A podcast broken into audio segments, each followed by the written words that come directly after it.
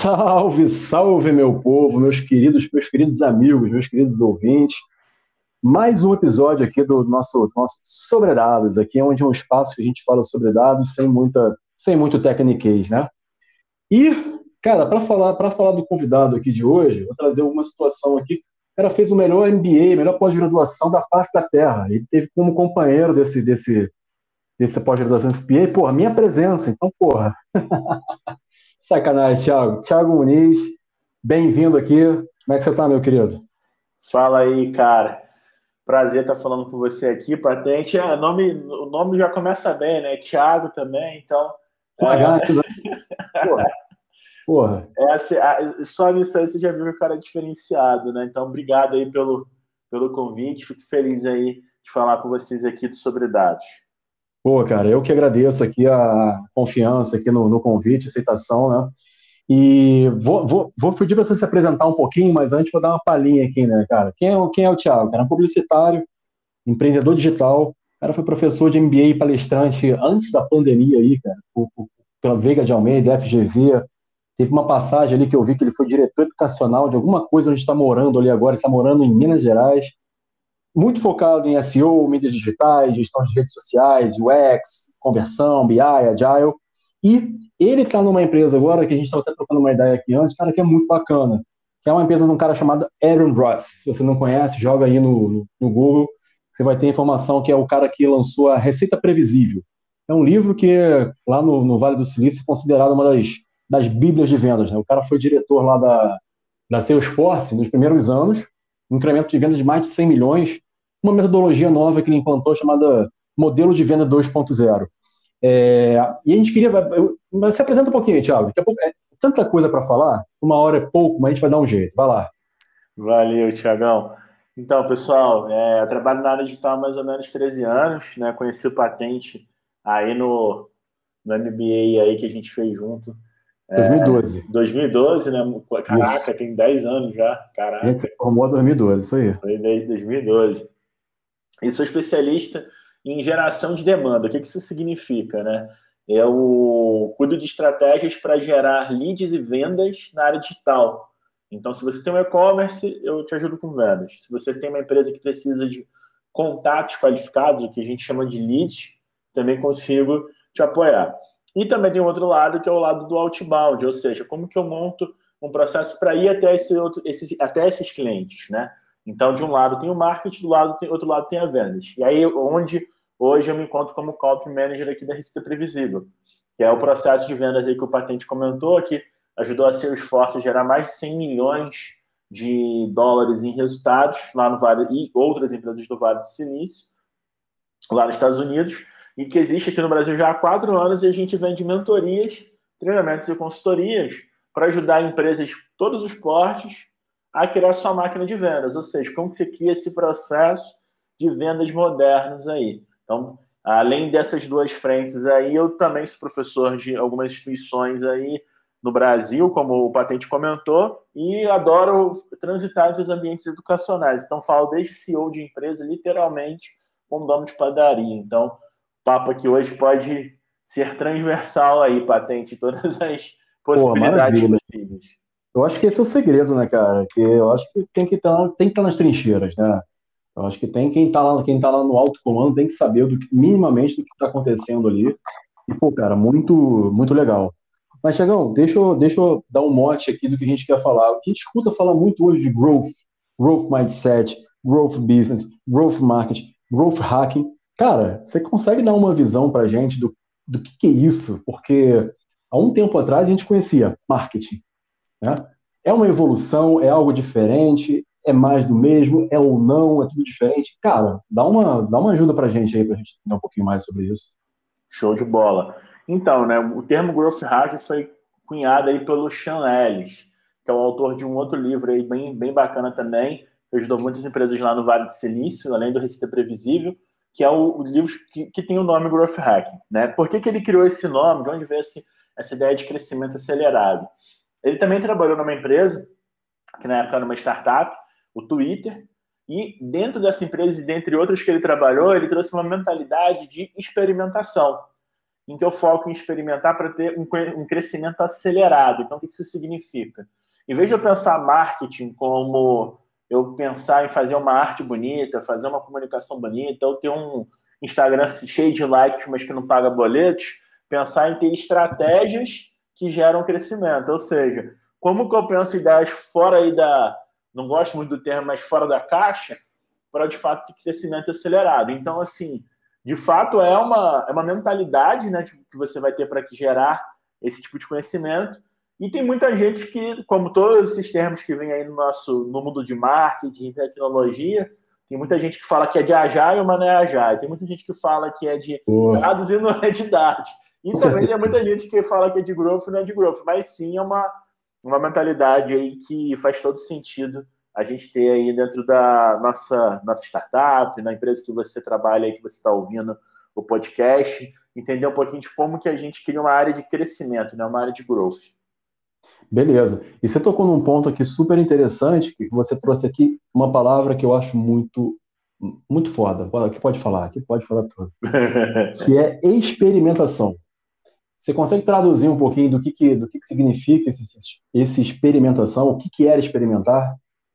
Com certeza. A, a experimentação ela vem justamente da ideia de que você vai criar ações para ou melhorar algo que você tem rodando, ou seja, ah, eu tenho uma uma máquina aqui na minha empresa que ela gera demanda o tempo todo, ou seja, eu tenho uma quantidade de 50 clientes por dia. Então, eu vou fazer um experimento para ver se eu aumento de 50 para 70 clientes, por exemplo. Isso é uma experimentação para testar uma nova forma de fazer aquilo.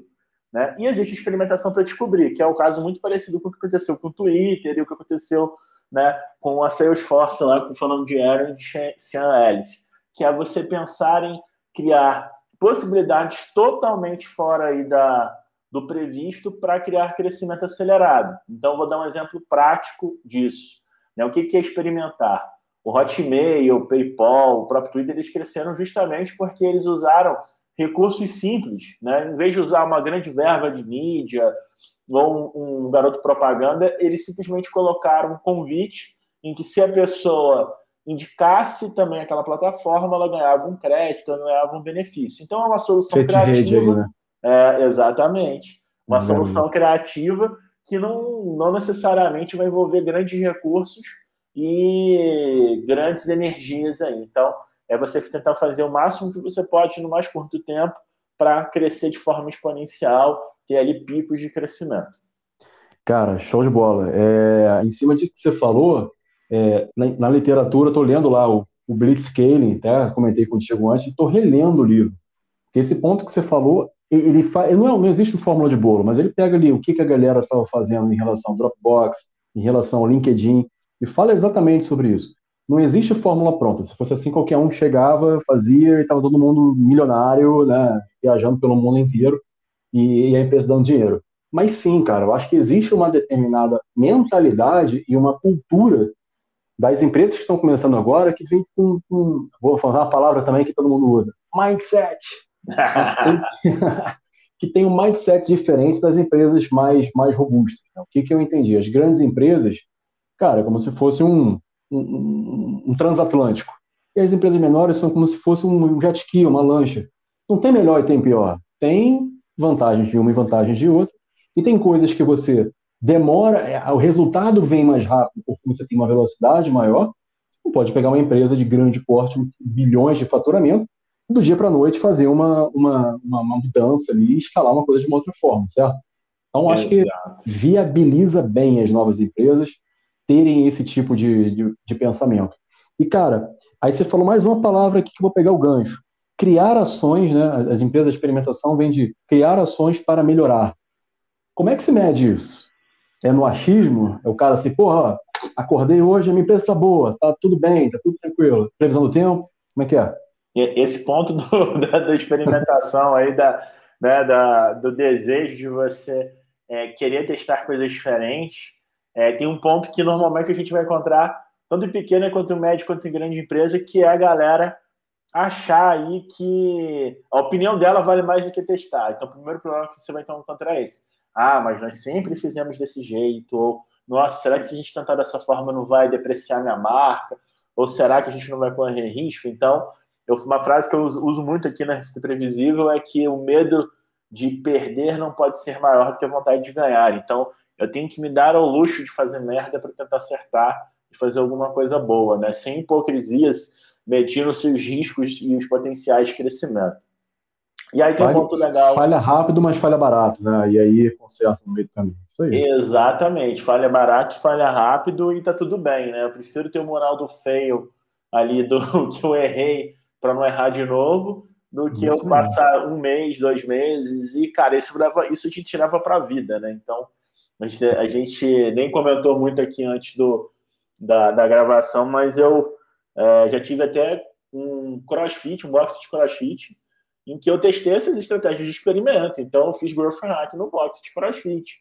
Já atendi restaurante japonês, eu fiz estratégias de growth hack e trabalhei com multinacional, com, com concessionária de carro, startup, e tive essa mentalidade. Então, dá para se encaixar esse conceito em, em, nos mais diversos é, segmentos, mas te respondendo aí sobre experimentação, tem um problema sobre dados aí, né? Isso aí. É, não vou falar que foi o Thiago Muniz que falou, o Thiago Patente, vou falar que foi o ex-diretor de Growth Hacking da Uber, tá? Então, Porra, aí, que sensacional. vai ficar mais chique ainda. Se fosse Show. o Thiago, estava bom, mas é o cara do Growth Hacking da Uber. Boa. Que é o seguinte, quando a gente tem poucos dados, é difícil a gente, às vezes, encontrar ali o que, que é sinal, o que, que, o que, que é ruído, né? Inclusive, o nome de um livro muito bom aí sobre dados também, que a gente Boa, depois bacana. pode falar. É, mas, é, mesmo nesse cenário, você vai experimentar baseado em dados. Então, você vai procurar ali números, informações que de fato te mostram que aquele, aquele experimento vale você colocar mais energia e tudo mais. Né? E quando a gente tem histórico, aí eu vou citar aqui agora outro livro, Web Analytics 2.0, do Avinash, um sim, grande especialista de dados né, de, de internet. É, quando eu tenho muitos dados, também eu também vou ter parâmetro. Então, a partir do momento que você estabelece um sinal de trânsito né, sobre o que você faz e o que você não faz, né, o famoso KPI aí, você testa o que você quiser. Lógico que tem uma outra caixinha nisso aí, que é como que eu vou priorizar, que é uma coisa que a gente vai abordar aí né, mais para frente. Eu não vou só dando spoiler, quem não viu até aqui, a gente vai falar um pouco de como que a gente prioriza, então, no restaurante japonês, numa concessionária Pô. de carro e numa startup de tecnologia. Cara, sensacional. Então, a gente, a gente aqui é uma prova, isso que o Thiago está falando, independente do negócio, independente do business, do tamanho, tudo se usa dados, gente. Tudo se usa dados. É isso que é o mote que eu queria, que eu quero, a gente está aqui falando sobre isso. E eu deixo claro também a, a grande oportunidade que muita gente que está ouvindo aqui a gente tem na mão também de fazer não só uma migração de carreira, mas uma especialização dentro da carreira que já se encontra. Né? Então, tem muita oportunidade sobre isso, e eu falo com a galera, é, vamos usar aquela, aquela frase, do dados é o novo petróleo, está batida, mas foi até que eu comentei no, na, na, no pódio passado com a, com a Roberta, o dado é novo petróleo. Mas se ele não for refinado, cara, ele não. O que, que, ele, o que, que ele vai fazer? Vai, vai, fazer? vai fazer sujeira, certo? Exatamente. Não, fantástico sua fala.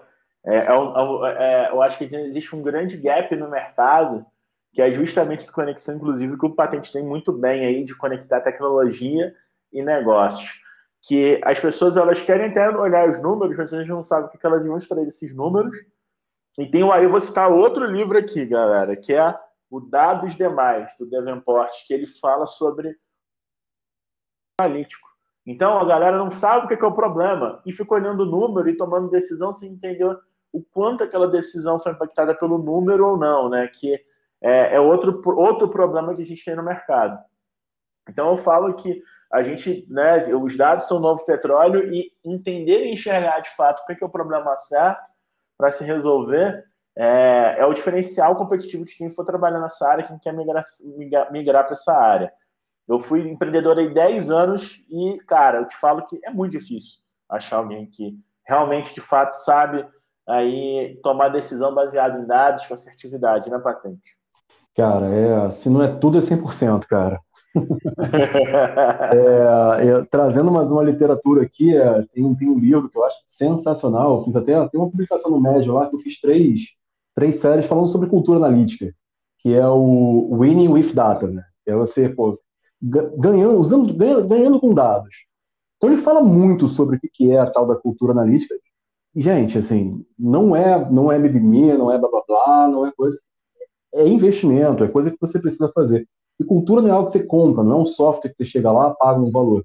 Então demora mais tempo, demora a escalar, demora a entender, mas é possível, né? A gente vê grandes empresas, as empresas que estão com uma, uma maturidade melhor hoje já no mercado, todas estão uma, uma importância para as áreas, para as áreas analíticas.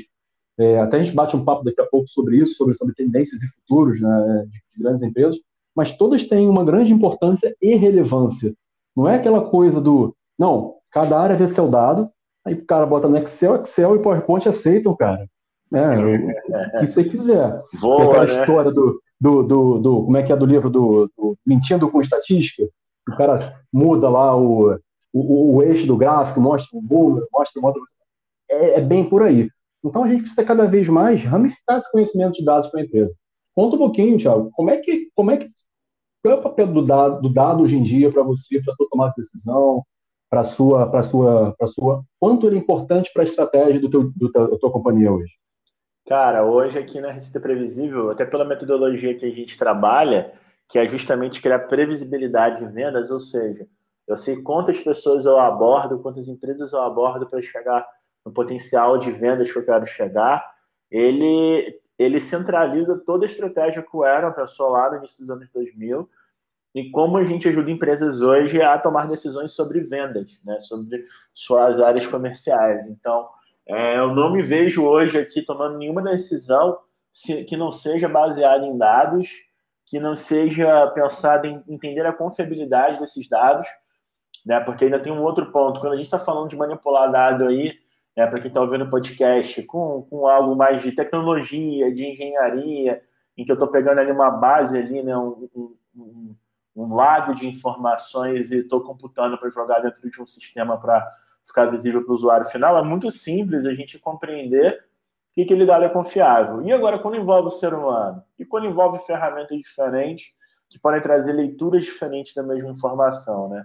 Então, hoje, cara, eu não consigo pensar em tomar decisões que não sejam literalmente baseadas em dados, em poucos ou em muitos dados, né? Tem um texto que me vem à mente, que eu agora confesso não lembro o autor, mas que ele fala muito sobre o poder da intuição na tomada de decisão, né?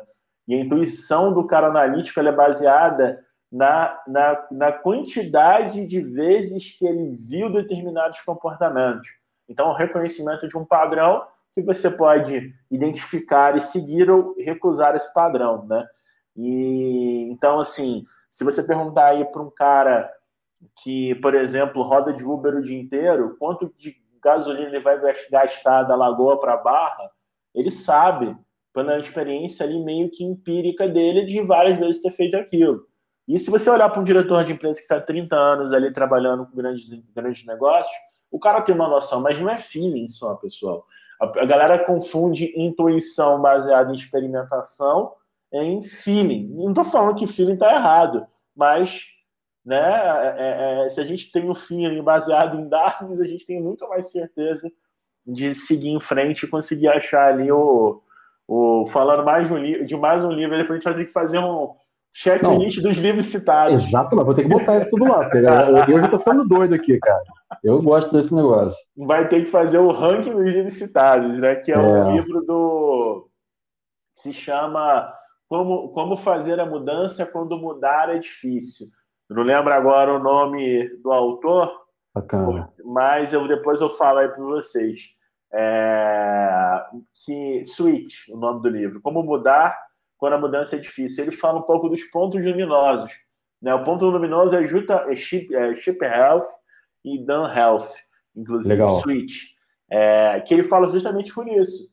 Né? Eu posso ter muito ruído, mas eu vou procurar sempre ponto luminoso. E não tem como procurar ponto luminoso se não for baseado em informação. Posso ser dono do box de crossfit ou CEO de uma multinacional. Se eu tomar decisão sem estar baseada em dados, eu provavelmente vou chegar ao fracasso. Cara, assim, a gente vai acabar falando de literatura aqui o tempo todo, mas eu acho bacana, cara, porque assim, não é, mais uma vez, não é achismo, a gente está trazendo dados que pessoas que, que estudaram e têm muito mais experiência que a gente se embasa também para trazer isso para o dia a dia. quando você trouxe essa fala, da, da, depois me veio na cabeça, mais uma vez, o Daniel Kahneman, né, com Rápido e Devagar. Então, ele fala exatamente sobre ancoragem de pensamento. Ancoragem de pensamento é quando você não tem ideia de alguma coisa, você tem ideia de um pequeno. Quanto custa um chuveiro elétrico? Lembra que ele dava esse exemplo no livro lá? Ah, não sei. Se eu falar para você que custa 40 reais, você vai ficar com esse preço na cabeça. Se alguém falar para você que é 10, você fala que está caro. Se alguém falar para você que é, que é 200, você vai falar que está barato. Então você ancorou aquilo ali na tua cabeça. Está tudo ligado à forma de, de, de, pensar. Tem um outro efeito que ele fala assim, é, é, é, mais uma vez, tem a ver com achismo. Quando você tem a tendência de gostar de alguém, é, a gente tem a tendência de ver valor em tudo que aquela pessoa gosta e que aquela pessoa fala. Se alguém traz a mesma informação para você que uma pessoa que você não tem tanto apreço, afinidade, você já trata de uma forma diferente. Então, olha, olha que interessante. A, a, a ciência, né, a, a, mente humana, o que, que ela faz? O poder, das, o poder das, das decisões que a gente toma. E se a gente se deixar predisposto, porque eu estou falando isso, blá blá blá, vou fazer o gancho agora, hein? Porque se a gente deixa isso predisposto sempre ao que a gente acha, gente, é, o, achar é uma questão de interpretação. Então, então, o que eu acho aqui de um assunto já pode achar o outro. Não tem certo e errado. Tem visões distintas né, de, um, de, um, de, um, de um lado do cubo diferente. Uma pode uma, uma ação vai ter uma reação e a outra ação vai ter outra reação. Dificilmente as duas diferentes vão ter a mesma, a, a mesma finalidade. Talvez caminhos diferentes, mas que te levem para um, um outro lugar. Então, acho muito bacana, cara, trazer essa questão da, da, da literatura porque é o, é o que a gente está vendo no dia a dia. É o que a gente está vendo no dia a dia. E quando você falou da parte de vendas, é, a, tua, a tua galera hoje tem a sensibilidade, tem os números, acompanha, eles sabem o que, que estão acontecendo com os números, ali pelo menos de vendas, sabem onde é que tem que chegar, as metas estão claras. Como é que, como é que isso vocês fazem, vocês trabalham com isso hoje? Esse, é esse ponto é interessante porque, é, pegando esse, esse, esse link né, de vendas modernas, o vendedor que trabalha um processo de vendas modernas, ou seja, em que ele tem que agregar valor, ele tem que reconhecer os problemas do cliente para conectar exatamente com a solução, ele é um cara muito menos parecido com aquele vendedor, nada contra, mas aquele vendedor clássico, né, do que é pagar conta, o Casas Bahia. Quando a gente pensa em vendedor, a gente pensa naquele cara que ele é meio malandrão, que o cara ele é meio desenvolto, tal. E nesse contexto, é um cara muito mais analítico e muito focado em gestão de informação. Então, é um cara que ele faz uma call com o cliente e ele traz todas as dores mapeadas por aquele cliente e para entender se aquela solução é mais certa ou não. Então, um cara que tem a preocupação, por exemplo, de plugar no CRM ali as atividades que ele fez, né? Ou entende que, por exemplo, nossos pré-vendedores aqui falando da usando aí os termos da metodologia, né, o nosso SDR, é, ele... Peraí, peraí, peraí. O que, que é isso aí? O que, que é isso aí que você fala? Tudo que vai falar de sigla aqui, eu vou perguntar o que, que é, hein? Aguenta aí. é, o, o, SDR é o, é o nosso pré-vendedor, né? O Sales Development Representative. Então, Bonito. ele é o, é o cara que entende. É, é, é muito pior a gente falar, como o Aaron diz, né? É muito pior a gente gastar tempo com um cara que a gente não quer vender ou que a nossa solução não presta para ele, né? E talvez muito ruim a gente também deixar de entender com mais profundidade qual é a solução ideal de quem a gente quer de fato, para quem a gente quer de fato vender. Então, para o cara poder fazer isso, para o meu cara do meu time hoje fazer isso, ele tem que, um, controlar, organizar a rotina dele, dois, procurar ali mensurar os, os dados, né? usar as ferramentas corretas, então ele não está preocupado que o CRM grava o que ele fala. Né? Ele está preocupado em trazer análise. Né? Então, olha, pessoas ontem, e dessas 50 pessoas, 30 não tinham perfil para comprar desse previsível. Então, o que está acontecendo? Marketing, o que está acontecendo? Então, não é o, aquela briga de vendas e marketing do tipo, ah, mas o lead do marketing não funciona, ou o cara do marketing virar e falar, ah, mas o cara de vendas não está correndo atrás. É todo mundo indo para o mesmo foco. Esse é o ponto do data driving, essa mentalidade analítica. E aí vocês vão poder pensar, porra, mas o que isso tem a ver com growth hacking? Growth hacking tem a ver com a gente pensar em ideias criativas que resolvem problemas. É, e isso não vai envolver só um carinha de marketing, vai envolver o cara de marketing, o cara de vendas, o cara de pós-vendas, o cara de sucesso do cliente, o cara de tecnologia. Você pode colocar todo mundo numa sala e entender que soluções criativas todo mundo tem junto, né? Aí vou citar mais um livro, Design Sprint, que também ajuda a gente a prototipar aí né, fazer protótipo. Aí, ó, patente tem até. Estou tá... mostrando aqui ao vivo para ele aqui, que vai ajudar você a prototipar e dar ali referências para você criar experimentos aliados ali à, à sua tomada de decisão. Então, gente, tudo isso está conectado. E está conectado porque existem dados, existem informações, dados que se transformam em informações, que se transformam em conhecimento, que vão se transformar em uma tomada de decisão. Pô, cara, perfeito.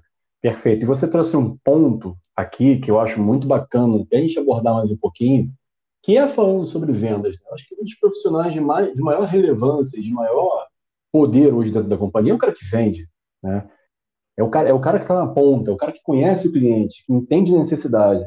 Então, esse cara está na ponta e a gente entender que aquela informação que ele tem sair da cabeça dele e ir para uma ferramenta que a gente consiga analisar junto com outras informações é muito importante. Então, é o que eu sempre falo para eu, eu fui eu, eu, eu, eu, fui gestor de uma área de planejamento comercial de vendas né, na, na, empresa de telecom hum, que eu fiquei bastante tempo. E, cara, foi uma experiência sensacional porque é uma quantidade de informações que você tem que você tem uma capacidade é, é muito boa de você fazer uma ação rápida para aquilo ali, aquilo no dia seguinte você já vê a mudança acontecer. Não é uma mudança de uma receita que chegou para cá, que às vezes demora mais um tempo, você cria um produto, cria uma campanha. Não.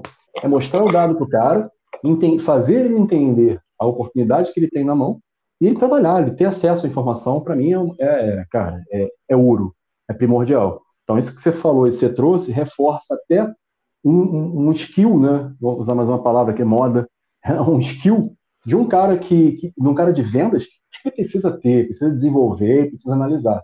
Então, é muito importante isso aqui. De, tudo, de todos os lugares que você passou, você tem essa mesma sensibilidade.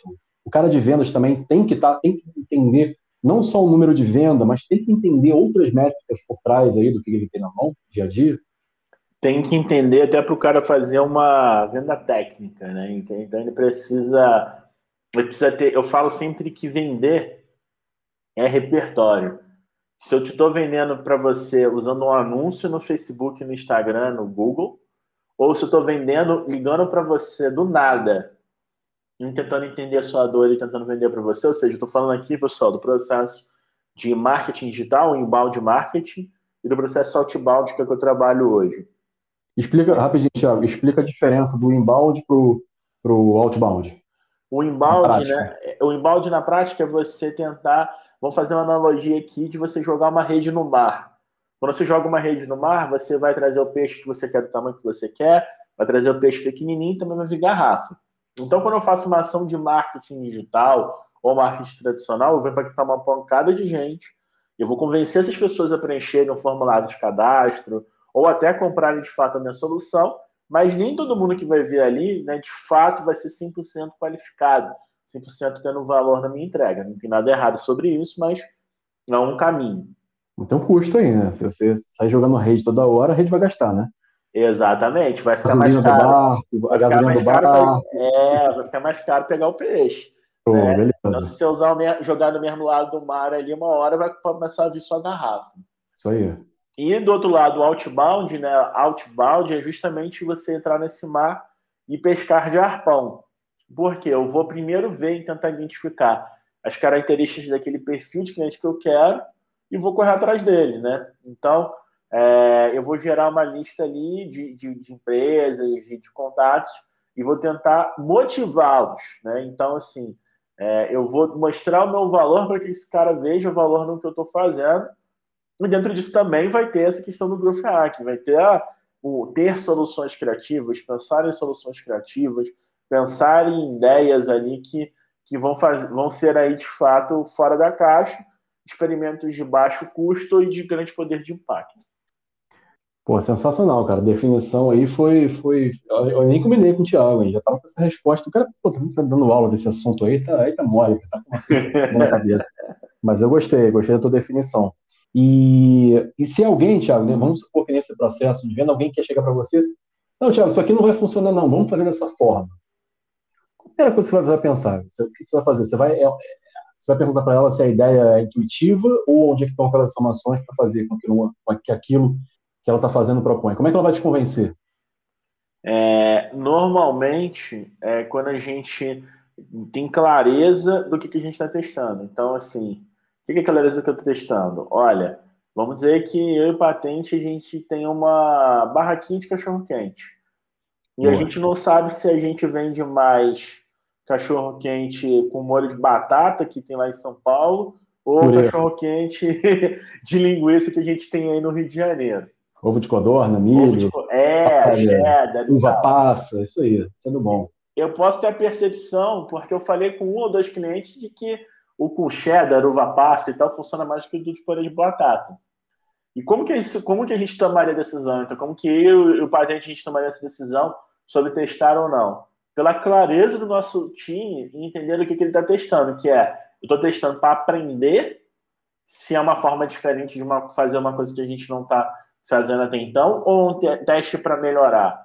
Então, esse que é o, o ponto, não é testar. Né? Você vai falar, Thiago, ah, então eu falar é fácil.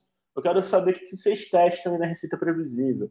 Cara, a gente rodou nos últimos dois meses 19 experimentos. Dois deles deram certo. Aí, Só que os dois que deram certo me ajudaram a gerar muita receita, muito resultado. Né? Então, assim, uma, uma, as pessoas elas se cansam também nesse processo de em, em, talvez entender que testar é realmente é uma musculação mental. Então você vai fazer hoje, vai dar errado, fazer amanhã, vai dar errado, vai fazer depois de amanhã, talvez possa dar um pouquinho certo, mas não seja o resultado que você espera. Talvez daqui a um mês você vai ter algum resultado significativo. Então, é, primeiro ter essa mentalidade de testar para descobrir ou para melhorar, e o segundo é ter essa mentalidade de não, não achar ruim o fracasso, porque também tem um outro ponto, principalmente aí para quem é gestor, que está ouvindo o podcast, tem o desafio de, de, você estimular as pessoas a. Vou mudar a empresa então. Porra, eu tô vendo aí o Thiago Patente, o Thiago Muniz, eu vou começar a mudar meu processo aqui. Gente, teste o que você quiser. Vai dar certo um mês, gente. Eu já vi isso dando consultoria para milhares de empresas aí. Posso falar milhares de verdade. Como eu falei, é, eu, eu, já brinquei com restaurante japonês e com multinacional, então eu peguei verba de 100 reais e verba de milhões de reais para resolver problemas e as pessoas se empolgam até a segunda página. Depois da segunda página, elas, ah, mas isso aí é chato, mas a gente testou e deu errado, acho que não é bem isso que a gente quer. Então, também tomar muito cuidado com isso, para não botar no fogo toda a possibilidade de resultado que você tem, porque é um erro muito comum aí, falando de dados, que é Aí o cara vira, você vira refém dos dados, né, patente? Que é aquele outro ponto. Total. Ah, mas eu testei, mas aí, ó, viu, ó, o nosso histórico era de 50 vendas, testamos, não deu uma, essa porra não vai dar certo, entendeu? Que é um outro ponto muito, muito delicado que a gente tem que tomar muito cuidado para a gente ter, de fato, uma cultura de growth, não pelo mundo bonito, mas sim pela sinergia de crescimento. É, é, sensacional. Me veio, outro, me veio umas, uma, você falando isso, não fala, da, da questão da página 2, que acontece muito. Teve uma vez que eu consegui mandar uma caixinha de pergunta para o João Branco. O João Branco é o CMO lá do McDonald's, e é um cara que traz uma cultura analítica muito forte na fala dele. Tá? Ele traz uma gestão por dados muito forte. Eu cheguei a perguntar para ele, mas, cara, qual é o segredo para isso? A gente pergunta no Instagram, conversei com ele não. Ainda, um dia eu chego lá. Daqui a é... pouco. vamos mandar um convite para ele. João, se você estiver me ouvindo aqui, está convidado. Vou fazer um processo outbound para só pegar os big, name, big names aí do, do, do Brasil para convidar para me falar aqui, viu? Dá para fazer até para isso. Aí, vamos, vamos, fazer, vamos fazer um MVP disso aí, cara. Vamos fazer um MVP disso aí que eu gostei. Aí, ó, experimento nascendo, galera. é, é, assim que nasce, cara. Necessidade, né? necessidade, cara, a dor de um cliente. Minha dor é essa aqui agora. E, mas ele trouxe uma frase, cara, que ele falou, como é que você escala isso? Ele me falou duas coisas, cara, é consistência e cultura consistência e cultura. Né? Consistência é você está sempre fazendo resultados de uma forma que você valide, que você enxergue, que você saiba onde você vai chegar. E a cultura é vir de cima para baixo. Eu acho que é, que é, muito importante. Por mais que seja importante a gente ter muitos insights que a gente tem, de quem está na ponta está entendendo, mas não é sustentável a, a, um, a, um, a, um, a um médio e longo prazo. Às vezes uma pessoa pode se empolgar com alguma coisa, vamos fazer isso aqui, mas se alguém que estiver lá em cima não estiver enxergando, aquilo não vai, não vai longe, não vai, não vai chegar muito longe dessa forma. Acho super, bacana esse ponto. Não, fantástico isso que você falou. É, eu brinco que essa questão quando a gente fala de growth, os caras falam, ah, tem uma área de growth. O que, que a área de growth do cara faz? Post para rede social, disparo e-mail marketing e tenta criar um programa de marketing de referência. Isso não é criar uma área de growth, é criar uma réplica de tudo que acontece no mercado e tentar fazer, achar que simplesmente ver o que está acontecendo no mercado vai fazer você ter resultado. E isso entra num ponto bem legal, que a gente pode fazer um, um episódio só disso, que é, é a linguagem é, é, que as pessoas usam aí, né, até nas redes sociais, no LinkedIn, sendo mais específico de negócios, e o quanto isso às vezes é distante da realidade concreta das empresas. Né? Porque é, eu acredito muito né, nessa linha do que você falou do, do, do, do diretor aí do, do, McDonald's, tem um cara também que é, do João Branco, tem um cara também que trabalhou na Raiz, que eu gosto muito de uma fala dele que eu me apropriei muito quando eu vi isso em 2013, que é, cara, uma empresa pode até funcionar sem estratégia, agora sem execução, se a empresa tem execução, ela consegue crescer. Então, não estou não tô queimando aqui os milhares de livros que tem atrás de mim aqui que o Patente está vendo, sobre estratégia, estratégia importantíssimo, mas a gente precisa ter ritmo, e para a gente ter ritmo, a gente tem que olhar para dado. Né? Eu falo sempre que uma empresa é um carrinho que está andando na rodovia, tem hora que ela tem que. Tem hora que você tem que desacelerar, que tem passar, vai passando na frente de um pardal ali de 60 por hora, tem hora que você tem que desviar do caminhão, tem hora que você tem que antecipar né, o que, que uma possível mudança de pista que alguém vai dar do seu lado ali com outras, outros carros ali desatentos, todas as empresas desatentas. E o cenário de turismo que a gente está levando tem uma analogia bem legal de um artigo da McKinsey, que é como se fosse uma estrada com uma curva muito, muito acentuada. Quando a gente vai para uma curva muito acentuada, eu desacelero o carro, eu entendo ali né, qual que é o risco, né, mensuro aquele risco ali, mas eu começo a manobrar e depois eu acelero, senão eu vou enfiar a cara no poste. Né? Exato. E as empresas muitas vezes elas estão, elas estão, elas estão deixando de considerar, por exemplo, aí vai uma cutucada na ferida aqui bem grande para quem está ouvindo aí que é gestor, o Opa. tanto que você ser é, pensar, o tanto que você pensar em custos é, dentro desse cenário de pandemia, ou seja, ah, vou enxugar custos agora porque é o cenário de estabilidade. É, tem vários estudos, várias pesquisas que mostram que nem sempre essa é a melhor solução. Então, no, no cenário de pandemia como a gente está vivendo, é, você às vezes desacelerar baseado em dados só momentâneos é, pode fazer com que você tenha aí uma lentidão na recuperação, ou seja, você é, comece a acelerar depois muito tarde nessa curva que você está virando, ou até às vezes você erre ali e pisando freio demais, e aí se você pisa também de freio demais de uma curva, você vai capotar o carro.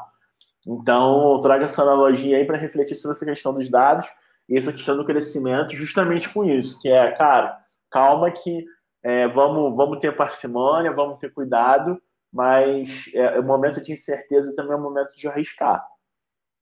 Pô, bacana, cara. E, isso que você está falando, eu vou emendar numa, num, num assunto aqui, que é exatamente a gente fala um pouco sobre, sobre a inserção desse profissional com essas carreiras e tendências do futuro. Então, vou falar um pouquinho disso aqui. Só para vocês terem uma ideia, eu tô trazendo esse dado aqui todo, todo episódio, que eu acho muito relevante, eu, eu forço mais uma vez a barra. Galera, quem não acessou ainda, acesse e joga no Google. Guia Salarial Robert Half 2021. Vocês terem uma ideia, tem uma ideia além de salário, tem uma ideia de posições de destaque, tem uma ideia de habilidades que você precisa demandar, e vou falar um pouquinho aqui sobre vendas e marketing, tá? tem tudo a ver com o que a gente está falando aqui. Esse é um dado muito bacana da Abcom, que indica que o comércio brasileiro faturou 56,8% a mais nos cinco primeiros meses de 2020 em comparação né, do ano anterior. Então, cara, olha a, a, a oportunidade do digital. Se a galera acha que isso está saturado, está só começando. Eu acho que a aceleração da a aceleração digital de grandes empresas aconteceu agora muito forçadamente infelizmente, né, por conta da, da, da, pandemia. Mas, por outro lado, se, se isso não acontece, cara, a galera ia demorar muito a fazer essa transformação. Então, tem muito espaço, tem muito espaço para trabalhar. Você pega a quantidade de brasileiros ainda que fazem a compra em cartão de crédito online, ainda, por mais que venha crescendo, é não está em Fibonacci né? ainda, cara. É muito, é muito baixo. Então, tem muita oportunidade. Então, falando um pouquinho sobre, sobre, sobre esse universo, Thiago, ele está citando aqui algumas posições de destaque hoje, tá? Head of Growth, aí ó, coisa que coisa bonita. É, Customer Experience, que é o nosso relacionamento ali com o cliente, executivo de venda, gerente comercial e gerente de e-commerce. Cara, está conectado com tudo que a gente está falando aqui, posições de destaque hoje. Ou seja, o mercado está precisando de você, profissional, que, que já, já, já, já tem conhecimento nessas áreas, mas precisa se aprofundar, precisa se especializar um pouco mais. E o que, que eu achei muito bacana, ele fala sobre carreiras do futuro, aqui tem um ponto para a gente discutir. Dentro de marketing e, e, e vendas, né? Business Intelligence, CRM e marketing digital. Cara, por que, a galera acha ainda que BI é uma coisa que é, é uma área apartada, que tem que estar tá lá, que é responsável pelos dados, que faz tudo? Eu vou explicar ainda muito bem o que é o que é data engineer, o que é data service, o que é, o que é data science, enfim, não vou entrar nem nesse mérito agora, porque isso aqui dá 10 episódios. Mas ele está falando disso, de um BI, de um CRM, dentro de vendas e marketing. Qual a tua visão sobre isso? É, é futuro? Ou é, é passado ou é presente? Cara, é, eu acho fantástico o insight, porque, é, gente, toda vez que eu, quando eu estava lá no início da minha carreira, muitos anos atrás, quando eu conheci o patente, eu ouvia, às vezes, os professores no MBA falando que falta gente para contratar. Eu ficava revoltado, falava, não, isso não existe, esse cara tá louco. E, cara, hoje eu sou um desses recrutadores, o patente é um desses recrutadores, e a gente percebe que existe a deficiência de contratar essas pessoas. Então, o que vocês precisam entender dentro dessa dentro dessas especialidades que a gente está comentando aqui, né? Primeiro ponto, um cara de growth, ele é um cara que ele traz ali três pilares. Se você jogar no Google Growth Trib, é, tabela periódica, tá? Profissional de Growth Hacking. Agora não vou lembrar exatamente como está o nome do arquivo, mas é um site bem legal sobre growth, sobre aceleração. Você vai ver que ele tem três escadinhas, tá? Tem uma área comunicação, que é entender sobre copy, storytelling, artes, design, entender. Eu, eu mesmo, por exemplo, eu entendo se discutir com um criativo sobre gestão de marca. Mas eu não, não vou não vou fazer. Tem profundidade de conhecimento do cara, isso aí. Exato. Eu tenho a área de psicologia, ou seja, eu vou entender comportamento, vou entender aí com o, o patente trânsito rápido devagar, vou entender tudo uma parte psicológica da coisa. E eu tenho uma outra camada, que é a camada tecnológica, que é entender principalmente os processos atrás da tecnologia. Não preciso entender como se programa uma linha de código, mas eu tenho que. Ah, garoto, boa! Eu falo isso aqui todo episódio, obrigado. Aí, ó, nem combinamos, hein? É verdade, Não, nem combinamos. Verdade. Então, no mínimo, eu tenho que entender o que é um gatilho, eu tenho que entender o que é uma exceção, eu tenho que entender o que é uma regra, eu tenho que entender o que é um framework ali que eu estou trabalhando. Então, é, são três caixas que se juntam para você gerar uma solução criativa. Vou dar um exemplo prático, né? Falei do restaurante japonês. Eu peguei um cliente aqui há uns anos atrás e que ele tinha um gap que era, né, ele estava começando a ver o declínio ali do alcance nas redes sociais, que né, vem caindo ano a ano aí para a gente poder gastar mais com anúncios, né? O Zuckerberg já ganha pouco, ele precisa ganhar é, mais, coitado. Tá duro, tá duro. Tá duro. e aí, é, a gente precisa tinha um desafio que era aumentar, crescer ali a, a, realmente a relevância da marca, crescer ali e criar algumas estratégias que fossem mais do que falar que ele tem um rodízio japonês e tem uma promoção. E aí a gente olhando o histórico do cara, a gente usou uma característica que foi reconhecer padrões. E aí reconhecer padrões não só em números, né? Só abrir um perfil de Instagram comercial, vocês vão ver que ele vai te falar que segunda tem o maior pico, que sete da noite tem o maior pico.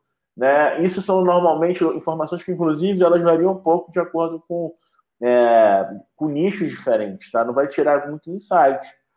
Mas a gente olhou para um outro tipo de padrão, que era o padrão do dado não estruturado. Ah, garoto, boa. Contida na imagem. Então, eu tenho uma pessoa para olhar 20 posts e classificar como era a imagem. Então, que, que, era a, o que, que era o conteúdo da imagem? Era um conteúdo falando sobre presentear, era um conteúdo falando sobre só de então ó, eu excluí tudo que era promocional, deixei só o institucional. E dentro disso, Beleza. a gente pegou e viu um padrão que era dentro daquele volume pequeno de, de um Instagram de um restaurante japonês de uma cidadezinha no interior, que é aqui Uberlândia, é, e a gente viu um padrão que era é, todos os memes que eram relacionados a ganhar alguma coisa de sushi, eles tinham um buzz maior, bem maior. O que, que era um buzz maior num cenário pequeno? Bom, eu tenho em média naquele Instagram dois comentários. Esses posts tinham 45.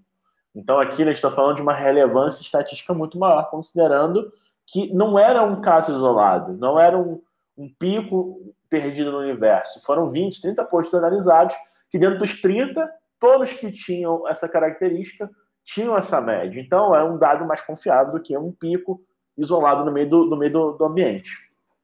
E aí a gente viu que tinha uma, algumas frases que eram relacionadas a ah, quando meu namorado me leva a comer sushi, é, você gosta de pessoas, eu gosto de sushi.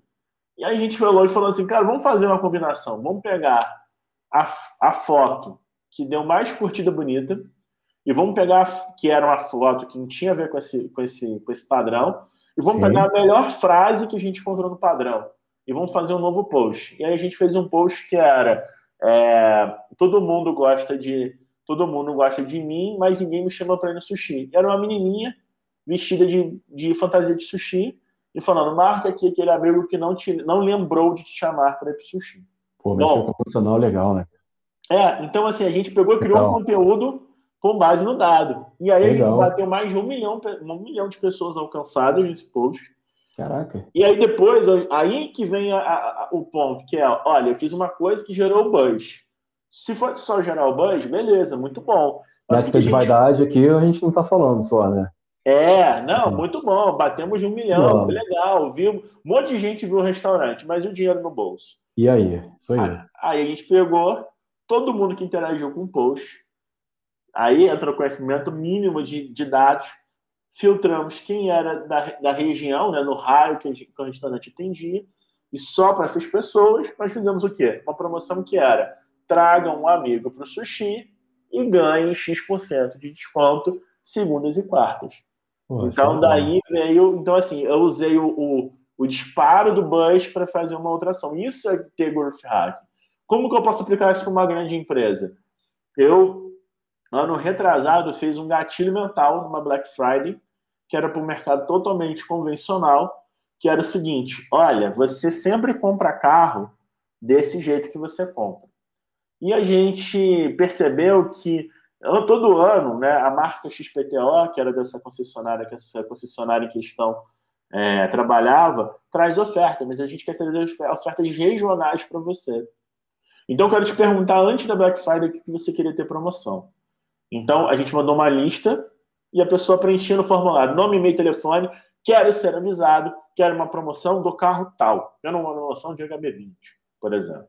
Tá. E aí a gente usou, na verdade, todo esse teatro para mensurar qual era, quais eram as pessoas que compraram os carros há mais de dois anos, que tinham intenção de recompra e que estavam dispostos naquele momento a fazer uma troca. Então, eu estou usando todo um, uma, um, um approach de comunicação para entender primeiro a demanda. Perfeito, perfeito. E aí, uma semana antes da Black Friday, a gente mandou para todas as pessoas, especificamente, por e-mail e por WhatsApp, uma página falando o seguinte: não conte para ninguém, não envie para ninguém que você não conhece esse link, porque é um link com promoções exclusivas e totalmente limitadas sobre esses carros que, na verdade, o cara, ele já disse para mim qual carro que ele queria, então tinha realmente. O que não fazia sentido a gente excluiu da base, né? Então, porra, o cara quer um carro zero por 10 mil, não, esse cara nem recebia nada. Okay. O cara que respondeu bem, que recebia. E a gente testou mandar normal e testamos uma semana antes. Não, manda, não conte para ninguém. Quando a gente colocou não conte para ninguém, as pessoas começaram a compartilhar porque tiveram necessidade, entendimento que aquilo era um segredo e começaram a viralizar aquilo. Qual foi o resultado? Na manhã da Black Friday, as concessionárias desse grupo de, de concessionárias amanheceram com as portas lotadas, com as pessoas que tinham se pré-inscrito pela landing page e pago uma taxa de sinal para comprovar que queriam um carro. Caraca, cara. E aí a gente fez uma outra loucura, que era Isso. o seguinte: eu soltava aí isso era um pouco sacanagem, mas o que, que eu soltava? Quando estava ali faltando um, dois carros para acabar o estoque daquele carro, eu postava no Instagram em tempo real, esgotado. Perdeu a oportunidade. Então, aquilo começou a gerar um senso de desespero nas pessoas para elas irem lá e fechar o negócio. Então, eu criei uma demanda de Black Friday como se fosse uma loja de roupas num produto que é no mínimo 40 mil, 50 mil reais. Então, isso é pensar o growth hack, é você pensar em como você usa os dados a seu favor para tomar as decisões. Então, aí, galera, ó, o Thiago falou ali sobre psicologia, vocês entenderam por quê, não? Olha aí, é, a psicologia toda por trás aí das ações. É exatamente isso. Isso é o que a galera chama de hacking aí, Thiago? É essa, são essas ações? Exatamente. É, o, é, é, eu percebo aqui na minha, nas minhas duas falas, tem dois, tem algumas características. Eu usei análise de dados para gerar um insight. Eu usei a criatividade para entender como eu usava os padrões a meu favor. E usei ali a tecnologia para, de fato, criar um processo em que eu usava os dados ali, tanto no exemplo do sushi quanto no exemplo da concessionária de carro. Então, eu não queria desenhar essas estratégias se eu não entendesse como transitar nesses ambientes e usar os dados a meu favor, né? Então, é, esse é o conhecimento em ter. Eu usei a tecnologia, a comunicação, a criatividade, a psicologia. Eu fui encaixando e tentando ver possibilidades ali que de fato faziam sentido. E, e, olha só, galera, ele fez isso com base em dados. Se ele faz isso aí sem olhar dados, ele ia correr o risco de, de fazer um sushi para um cara no interior de São Paulo ou de, ou de Minas? Exato, interior, é, eu estava no interior de Minas Gerais. Ele é excelente isso que você falou, porque um dos argumentos que o cliente veio foi: porra, deu um milhão e pouco de pessoas, mas tem gente lá no Rio de Janeiro já compartilhando. Pois falei, é. Tranquilo, é real, vai acontecer. É mas eu vou filtrar agora e vou fazer anúncio só para quem está na sua cidade, só para quem está na sua reunião. Perfeito. Só está na sua região, quer dizer. Eu sou, porra, eu sou fissurado nesses, nesses negócios, porque é, é comprovado que o dado ele, ele muda o mundo acho que ele muda o mundo, muda a vida das pessoas. Quando eu falo isso, não é da boca para fora. Eu acho que ele vem tanto com conhecimento, quanto com quem tem o seu negócio. Muitas vezes tem o seu sonho investido no negócio próprio. Você tem uma oportunidade hoje gigantesca de ter dados a seu favor. Então vamos usar isso, né, galera? Pelo amor de Deus. Estamos falando aqui sobre dados. E, Tiagão, a gente está próximo aí do fim, mas eu queria perguntar uma pergunta que é quem está ouvindo a gente quem está falando assim, cara, esses caras estão falando, como é que eu estudo? Por onde eu começo? Quem quer começar ou quem quer migrar de área? O que você indica aí para a pessoa dar os primeiros passos? A gente tem muita informação disponível na internet, isso é um ponto também, né? Que às vezes que é tanta informação que a pessoa não consegue filtrar e canalizar e criar uma trilha de, de aprendizado. O que você sugere aí para a galera começar a ler, estudar, aprender mais? Eu, se o cara quer trabalhar com growth hacking, eu vou sugerir que ele leia dois livros, né? Um do Sean Ellis, que é o próprio livro do Ferrari para abrir essa mentalidade, e um outro livro que se chama Hipercrescimento, que é do Aaron Ross, que também foi como ele usou então essa a metodologia, essa máquina de vendas para poder gerar resultados aí nas empresas que ele trabalhava, nas startups e tudo mais. Eu acho que isso abre muito mentalidade. Agora, é. com a trilha de conhecimento, galera, o que a gente pode pensar em trilha de conhecimento? Entender sobre copy de verdade, né? ou seja, escrita para vendas. Uma coisa é pensar no comercial, né? Eu sou publicitário de formação, tu também é, não é, Patente? Sou analista de sistema, cara. Ah, não, é verdade, analista de sistema. Eu sou publicitário de formação, então, assim, na, na faculdade eu aprendi sobre como fazer o um comercial da Coca-Cola. Você fez estágio na Coca, não foi isso? Fiz, tra trabalhei na Coca. Na Coca. É, é, trabalhei muitos anos na Coca. É, e eu, quando a gente pega a publicidade como padrão aí, a gente é preparado para fazer um comercial bonito da Coca-Cola. Só que né, menos de 2% das pessoas do mundo vão trabalhar exatamente com esse tipo de brand content, nada contra quem trabalha, inclusive acho muito legal. É, só que existe uma outra mentalidade de criar conteúdo, que é um conteúdo para fazer sugerir uma ação, que é o copyright. Então você precisa estudar isso. Tem uma série de livros, eu vou recomendar um brasileiro que se chama Palavras que vendem milhões. Consulta para você aprender a escrever de forma vendedora, falar de forma vendedora. Primeira dica é essa, do lado humanas da coisa. Do lado dados, aí eu recomendaria de tudo que isso que a gente falou, você investir em aprender sobre gestão de tráfego. O que é gestão de tráfego? Aprender a fazer anúncios no Google AdWords e Facebook Ads. É muito difícil você é, criar ações em que você não tenha que usar esse tipo de plataforma, você não tenha que gerar demanda através de, de, de, de plataformas de anúncio. Cara, isso aí, isso aí é igual, é, é, é igual andar, né? Que botando aqui é igual a, a caminhar, dar os primeiros passos. Show de bola. Exatamente, de bola. exatamente. E por último, é, o que eu recomendaria para quem está começando agora é procurar sobre uma coisa que ninguém vai parar para falar, que talvez ninguém vai parar para te explicar, que é como que você une, então, esses dois conhecimentos de conteúdo de vendas, né, de, de, de escrita para vendas e de geração de demanda, com um terceiro pilar, que é o scrapping, que é como que você raspa dados na internet de forma pública e como você conecta isso com a metodologia de receita previsível. Isso aqui eu estou dando de presente para vocês, porque é um conhecimento que as pessoas normalmente não têm. Vou dar um exemplo. Joga no Google aí, galera, web scrapping, né? É. Para saber o que ele está falando. Joga aí, por exemplo, você tem, tem ferramentas hoje que te, te auxiliam você pegar dados gratuitos na internet e usar isso como base de tomada de decisão. Então, eu posso pegar, eu quero falar com supermercados, eu vou pegar todos os CEPs de todos os supermercados do Brasil e vou fazer anúncios só nessas casas, só para esses caras. Só que não adianta eu saber fazer o scrapping e saber fazer o anúncio. Se eu não sei ter a mensagem persuasiva, que foi o primeiro conhecimento que eu falei.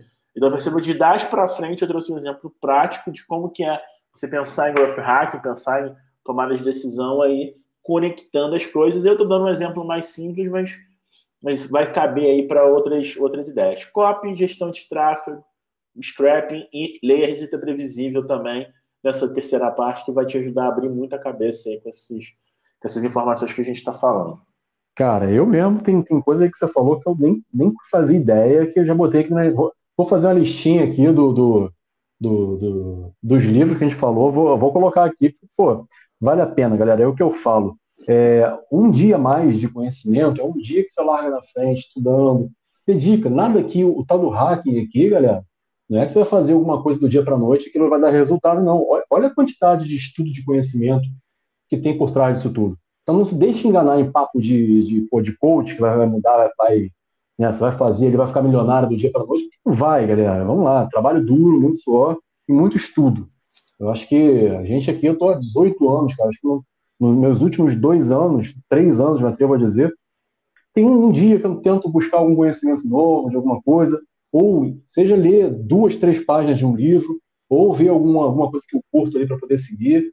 E, e, é isso, tá, galera? Então, a gente teve mais esse episódio aqui, chegando, chegando pertinho do fim aqui agora. Vou deixar meu agradecimento aqui, palavras finais. E, Tiagão, é, é, onde a galera, a galera te encontra aí? Você é um cara também ativo aí na, nas, nas, nas, sociais. Se a galera quiser conhecer um pouco mais do teu trabalho aí, onde é que a pessoa pode te achar? Bacana, Thiago. Primeiro, obrigado aí mais uma vez pelo convite.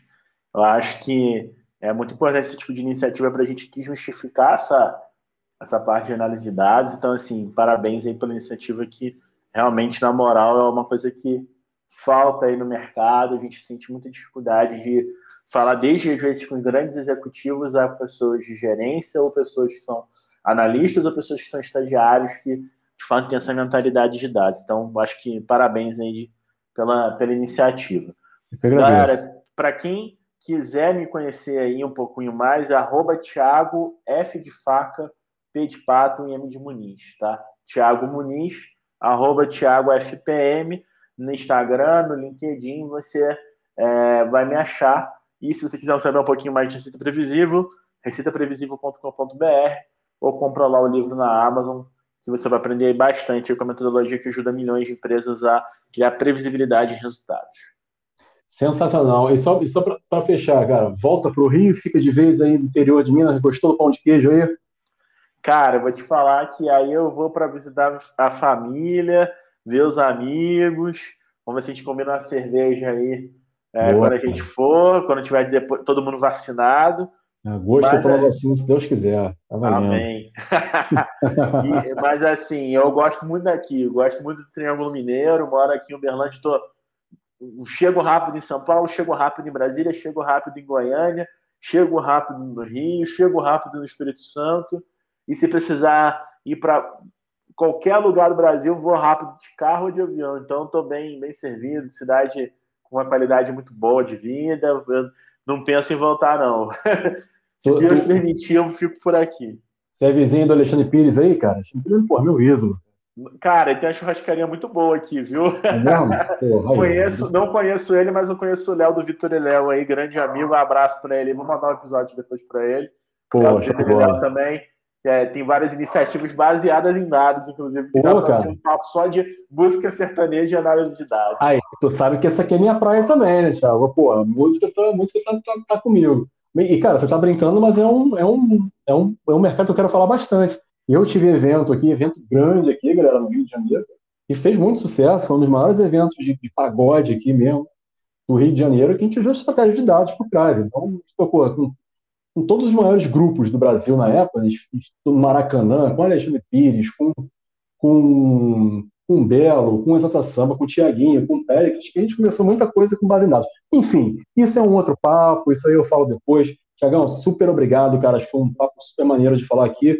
Galera, vocês que estiveram mais uma vez aqui comigo, queria agradecer a, a audiência e espero de verdade que o conteúdo que a gente tenha, que a gente falou aqui, seja produtivo e que destrave o teu lado analítico aí, que você dê o próximo passo da tua carreira.